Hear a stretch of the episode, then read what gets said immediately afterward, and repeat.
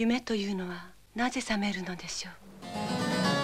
プランタタミックスプランタタミックス「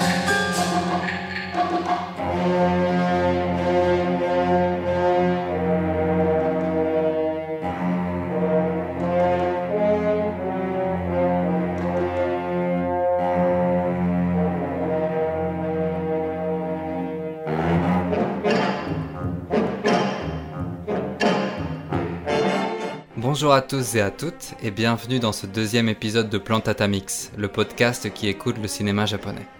Moi c'est Corentin et je suis ravi une fois de plus d'accompagner vos oreilles dans la filmographie d'un très grand cinéaste.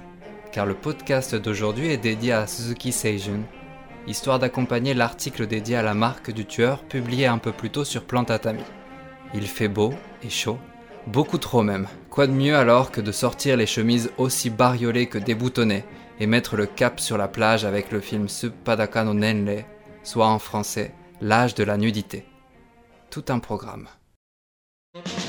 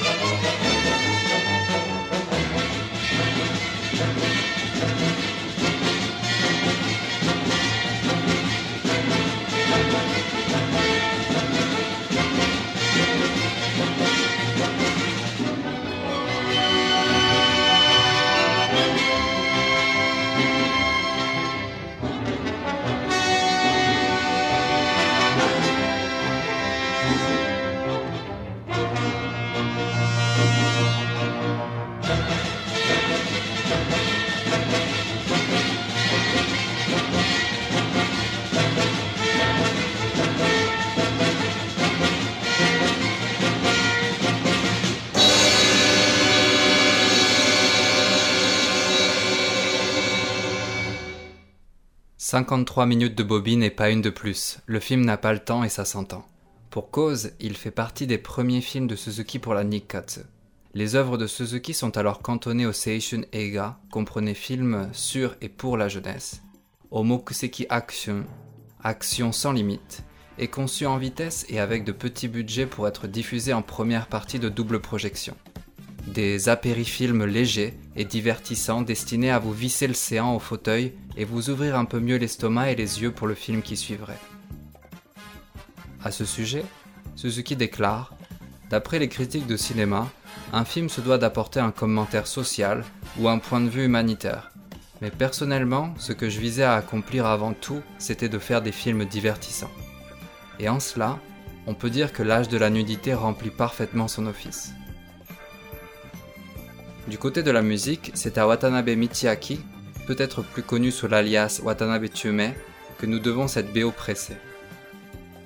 Habitué du divertissement et à rouler des mécaniques, le musicien a composé pour un très grand nombre de films et séries de gros robots, dont le célébrissime shérif de l'espace Gavan, que les trentenaires quarantenaires de chez nous connaissent sous le nom de Ixor. Une série qui était destinée à avoir du succès chez nous puisque son nom original, Gaban, est une référence à notre Jean Gabin national, alors très populaire au Japon. Parmi les autres faits d'armes du compositeur, je me dois de mentionner son travail pour la série Spider-Man Sos Tokusatsu, un Spider-Man japonisé et kitsch au possible qui, héros de séries d'action japonaises oblige, annonce le nom de ses attaques avant de les lancer telles que Spider String ou encore Spider-Net.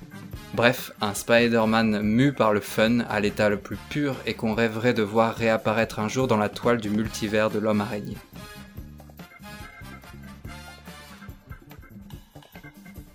Un an après l'âge de la nudité, en 1960, Suzuki, toujours aussi pressé, réalisera cinq films dont celui qui nous intéresse ici, Subete ga on devient tous fous.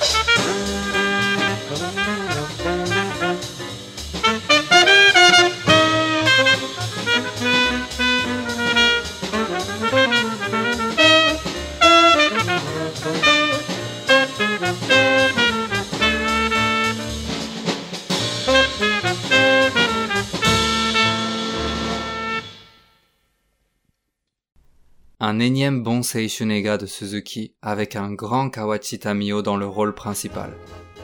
Le cinéaste s'engage encore davantage dans la brèche du Taiyozoku, mouvement de sous-culture japonaise comparable au blouson noir en France, dont je vous avais déjà brièvement parlé dans le précédent épisode de Plantatamix. Le tout nous vient à la base de Ishihara Shintaro et son premier roman écrit en 1955, Taiyo no Kisetsu, La saison du soleil. J'avais ainsi décrit l'œuvre et le sous-genre qu'elle aura lancé dans mon article dédié à Ai no Kawaki de Kurahara Koreyoshi sur Plantatami. Ishihara croque la jeunesse nippone d'après-guerre en un concentré d'ellipses, de jazz, de vitesse, de sueur, débats érotiques et de chemises plus fleuries qu'elles ne sont boutonnées. Un style que Suzuki embrasse à cœur joie dans ce film magnifié par d'habiles mouvements de caméra et une chorégraphie scénique millimétrée. Kidi Tayozoku dit aussi jazz, et c'est à un spécialiste du genre que nous avons affaire ici. Miho Keitaro, pianiste de jazz et pilote de course. À ce propos, le musicien mêlera les mondes du jazz et de la course à plusieurs reprises au cours de sa discographie, notamment avec son album Sound Poesy, dédié au pilote Fukuzawa Sachio. Un album que je vous recommande chaudement d'écouter, tout comme son album plus expérimental, Kokezaru Kumikyoku.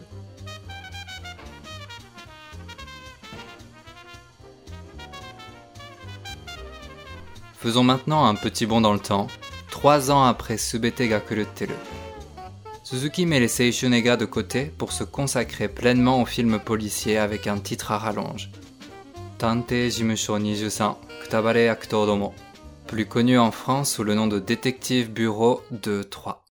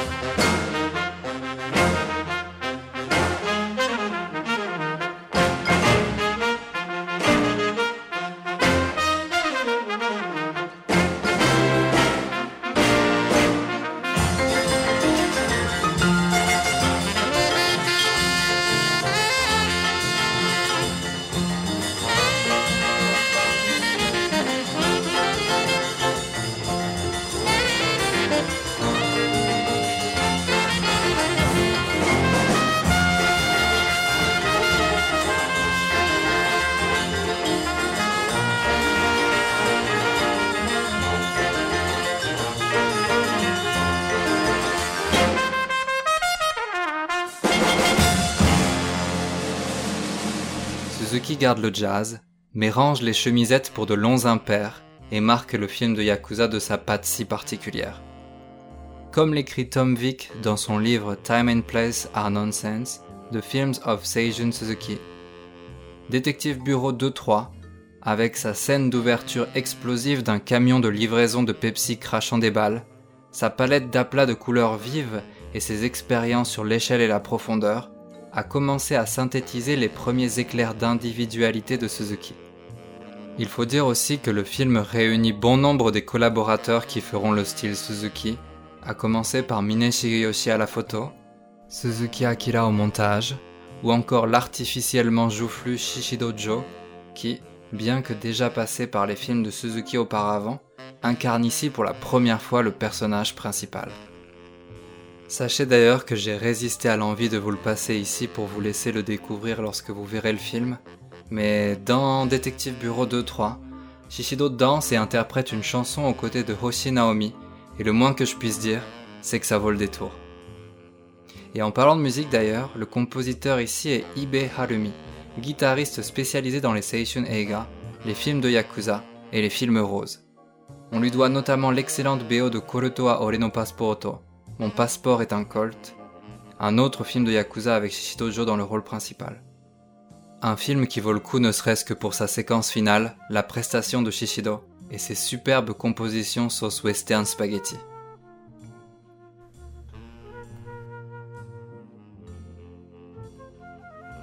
Toujours en 1963, juste après Détective Bureau, Suzuki réalise Yajuno Seishun, la jeunesse de la bête, et avec lui développe encore davantage son style si particulier.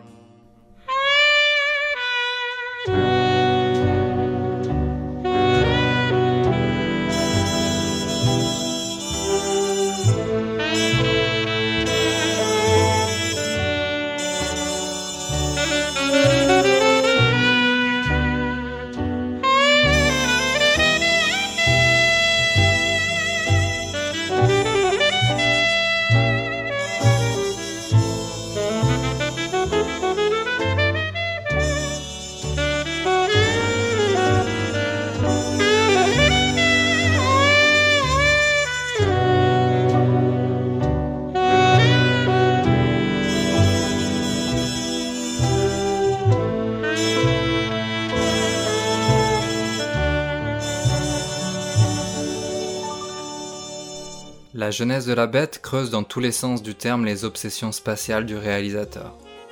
Un film réalisé tout en trompe-l'œil jouant avec les strates de ses plans. Le chercheur Hagemi Shigehiko écrit La dynamique du film s'exerce dès l'ouverture, c'est-à-dire dès l'instant où le spectateur prend connaissance de son titre par le biais d'un petit point rouge, hiragana extrêmement petit coincé entre quatre kanji noirs tracés avec précision au pinceau, positionné en d'autres termes au centre ou presque d'un rectangle blanc comme surmonté d'une pointe de crème, créant dans l'image une tension calme. Aussi sommes-nous d'abord happés par ce point rouge. À la manière des toiles de la Renaissance dont les éléments de composition convergent autour d'un unique point, cette infime tache de surface suggère plutôt la profondeur, l'étendue d'un monde en perspective.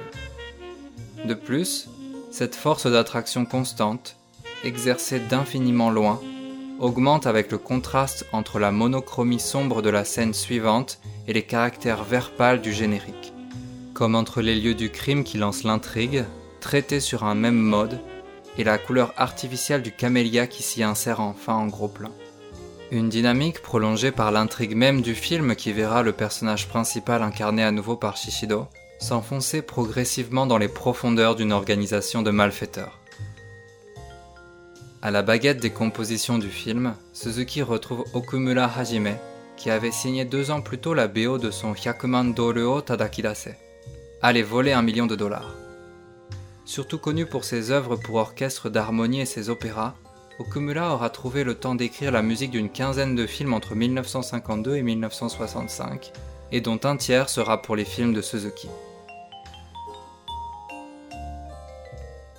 Juste après La jeunesse de la bête, Suzuki réalise le film Akutaro et commence avec celui-ci une collaboration de près de 40 ans avec le directeur artistique Kimura Takeo. L'équipe de Suzuki est au grand complet, et avec elle le style du cinéaste se développe à vitesse grand V. La preuve en 1964 avec Nikuta Enomon, La barrière de chair.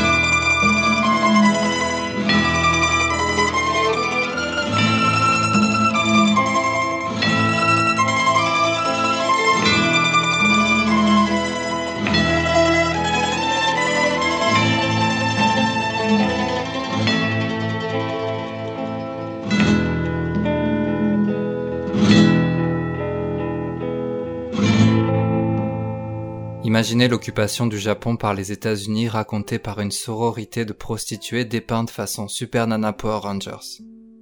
Un drame humide, proto-roman porno, aux couleurs d'une comédie musicale américaine en technicolor pour un film frondeur, une critique sociale acerbe, un film d'exploitation sur l'exploitation. Avec la barrière de chair, Suzuki ne se contente plus d'amuser ses spectateurs, et en plus de gagner en style, gagne aussi et surtout en profondeur. Côté musique, on n'est pas moins gâté car nos oreilles sont entre les mains de Yamamoto Naozumi. Un artiste d'abord promis à un avenir de chef d'orchestre de classe mondiale, qui sera contraint de se rabattre sur la composition notamment pour la télévision et le cinéma à cause d'une vue défaillante. On lui doit notamment les compositions qui rythment les 50 films de la saga Torasan, Otoko wa des films de gangsters, des films érotiques, etc. Une carrière aussi longue qu'éclectique au cours de laquelle il travaillera plusieurs fois avec Suzuki. À noter enfin que le film marque les débuts de l'actrice Nogawa Yumiko, qu'on aura le plaisir de revoir à plusieurs reprises chez Suzuki, notamment dans Shumpuden, Histoire d'une prostituée, en 1965.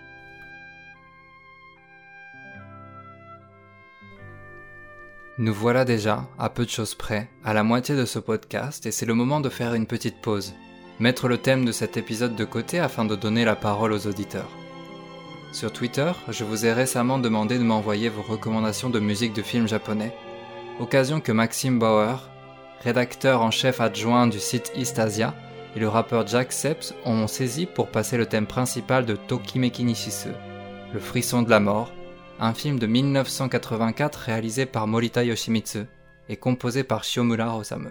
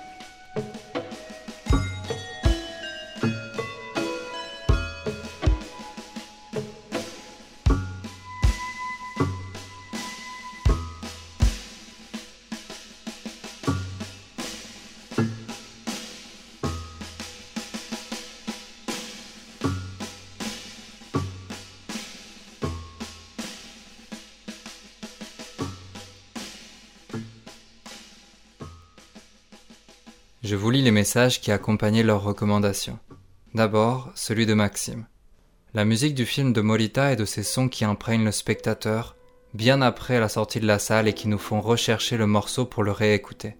À l'image du film, elle montre une douceur et une inquiétude, mais surtout une belle profondeur d'âme, celle de ses auteurs et des personnages qu'ils peignent. Et celui de Jack? Cette bande originale fait partie de ces musiques indissociables des images d'un film. Un mariage réussi. C'est beau, mélancolique, entêtant, obsédant.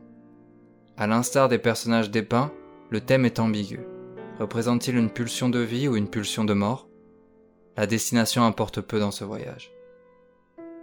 Un grand merci à Maxime et Jack pour leur participation et je me permets à mon tour une recommandation. Intéressez-vous à leur excellent travail. Si vous aussi vous souhaitez proposer un morceau, n'hésitez surtout pas à me contacter plantatami sur Twitter.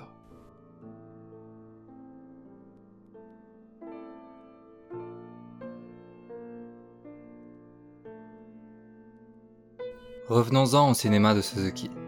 Les années filent et avec elles le réalisateur enchaîne les tournages express. Pied au plancher, il tourne à tombeau ouvert au moins jusqu'à Tokyo Drifter. Tokyo no Nagaremono, début 1966.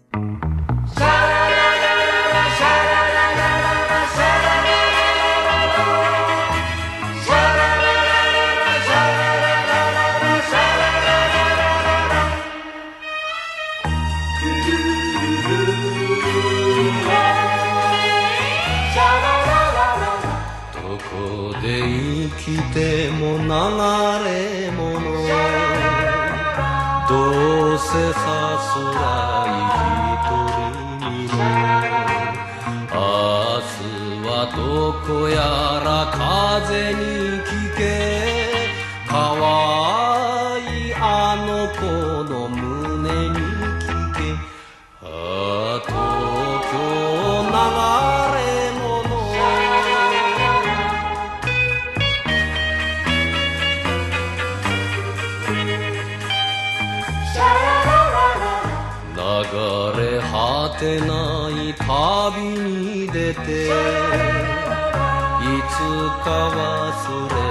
東京の泣いてくれるな夜の雨。男命は赤く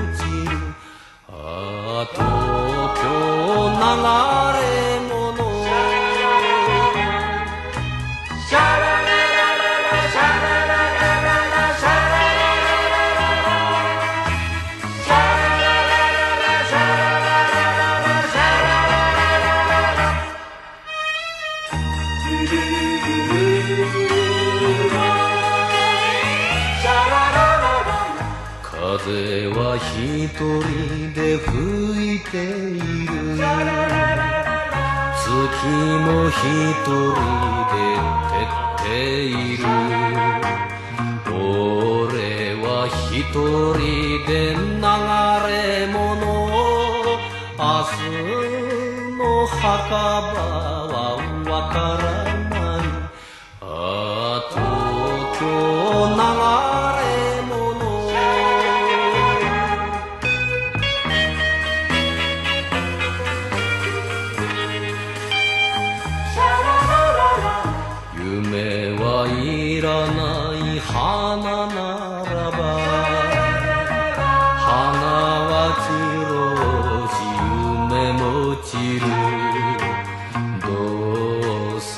きるなら男花恋も捨てた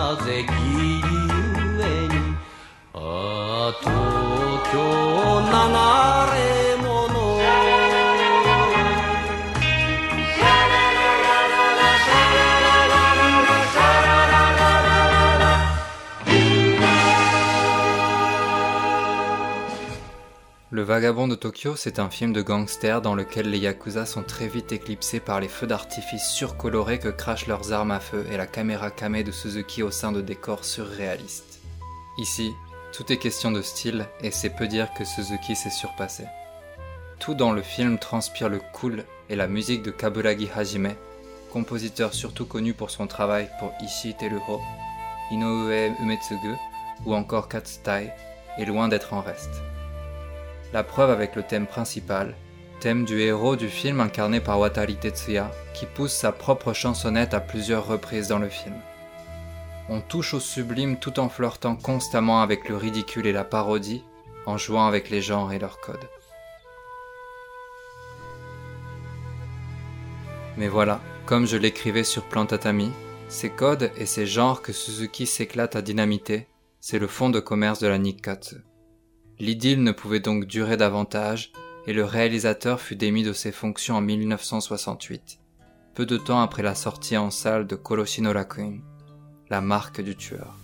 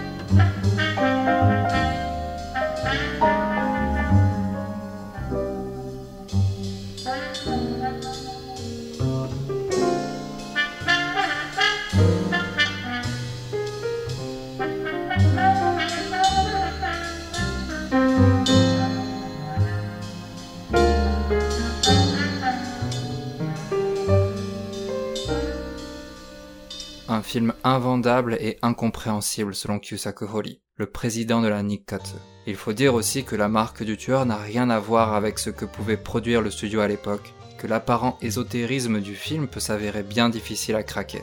Écrit à 16 mains, le scénario est créé par le Guryu Hachiro, soit le groupe de 8 qui, comme son nom l'indique, est composé de 8 scénaristes dont la plupart travaillaient avec la compagnie de production Wakamatsu, une société d'abord connue pour ses tournages express, peu coûteux et aux prises de vue réduites à peau de chagrin, voire carrément uniques. Et pour cause, toute la réalisation de la marque du tueur de la pré à la post-prod s'est déroulée en 25 jours, et tout le montage a été accompli en une journée seulement, à savoir le jour précédant sa sortie en salle.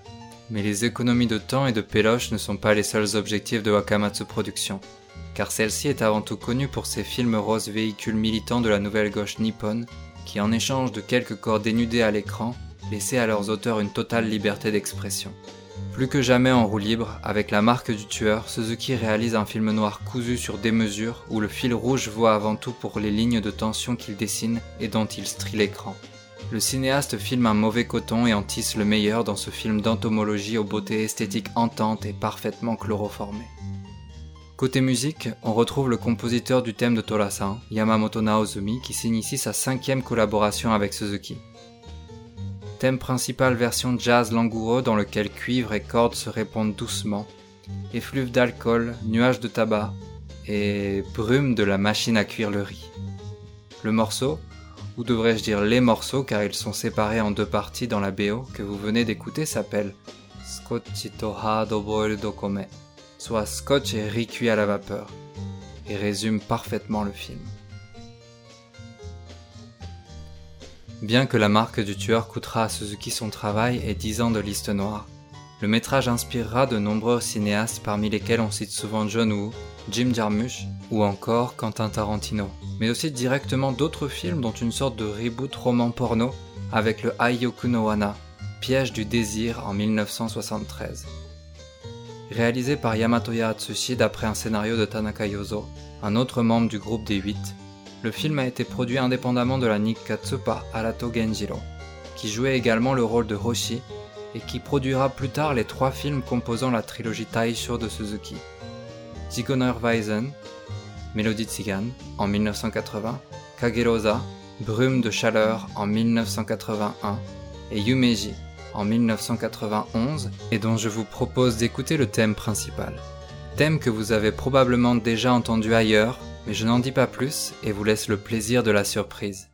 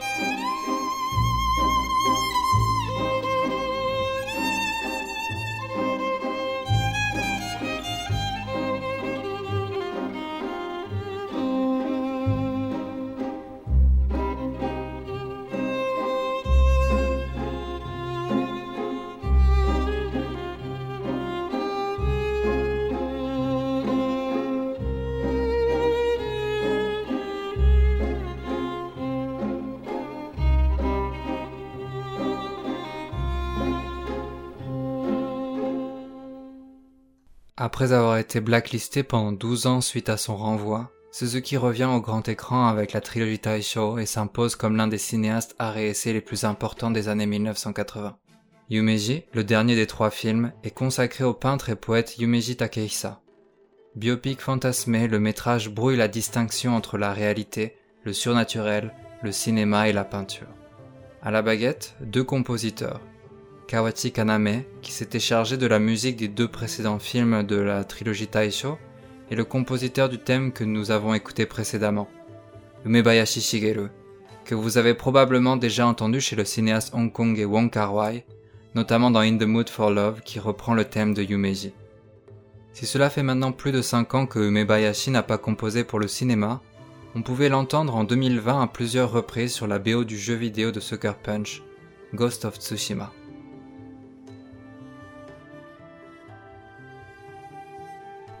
Outre son reboot façon roman porno, la marque du tueur aurait dû connaître une nouvelle itération rapidement avant de passer à la trappe suite à la réception du film original. Toutefois, 34 ans après, Suzuki entreprend de redonner du service à sa ligue d'assassins avec une séquelle aussi tardive que lointaine, Pistol Opera.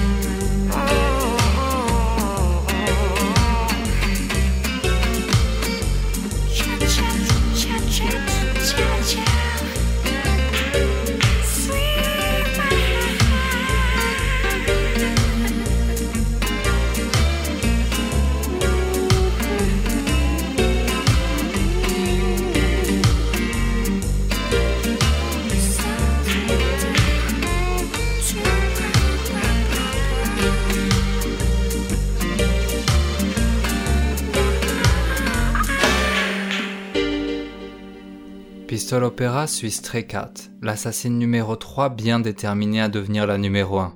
Suzuki reprend le concept de Ligue des assassins de la marque du tueur et tourne le tout en une espèce de battle royale. Résultat, un script élastique prêt à accueillir les plus belles folies visuelles du réalisateur. La dernière séquence du film en est d'ailleurs une belle preuve. La bande son est confiée à Kodama Kazufumi, un trompettiste notamment connu pour avoir produit le premier album du groupe Fishmans en 1991, Chappie Don't Cry. Sur ce morceau, il collabore avec le groupe Ego Rapping, un groupe d'Osaka surtout connu pour leurs morceaux entre cabaret et kaio kyoku, Midnight Déjà Vu. Le mélange parfait pour une suite, entre guillemets, à la marque du tueur.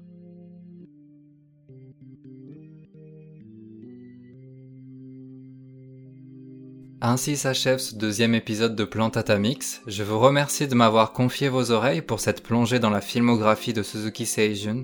et vous envoie aussi plein d'amour pour le chaleureux accueil que vous avez réservé au premier épisode de ce podcast. Je vous donne rendez-vous dans un prochain épisode, sûrement en courant automne. Entre-temps, vous pouvez me retrouver sur Twitter, cptrs-du-bas, ou sur le Twitter de Plantatami, plantatami, ou encore sur le site plantatami.com.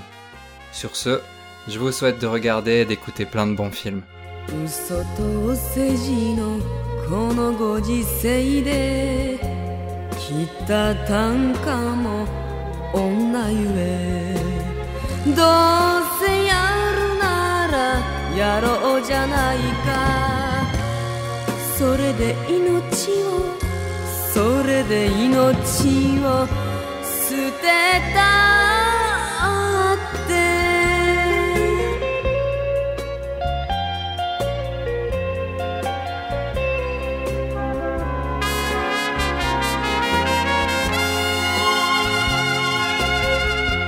女心に一輪咲いた。花は白むく手かばな。惚れていながら身を引く夜は肌を刺すような肌を刺すようなこぬか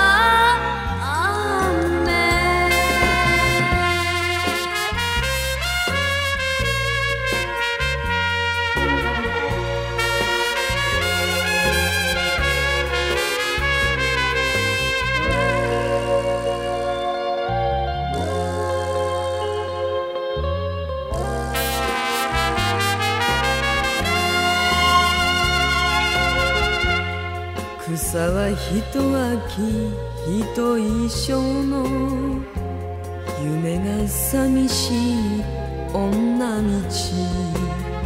どこで生きようと命かおちょ。